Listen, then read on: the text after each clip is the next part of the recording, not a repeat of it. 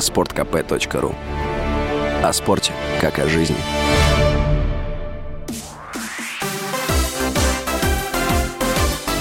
Новости спорта.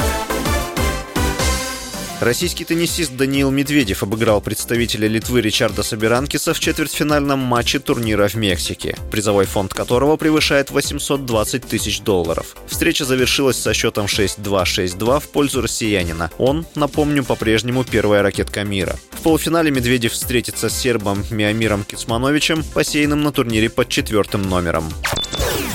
Две россиянки вышли в четвертьфинал теннисного турнира в Вашингтоне. Людмила Самсонова обыграла австралийку Айлу Тамлянович и стала второй российской теннисисткой, вышедшей в четвертьфинал турнира столиц США. Ранее в матче второго круга Анна Калинская прошла бывшую первую ракетку мира Симону Халеп из Румынии.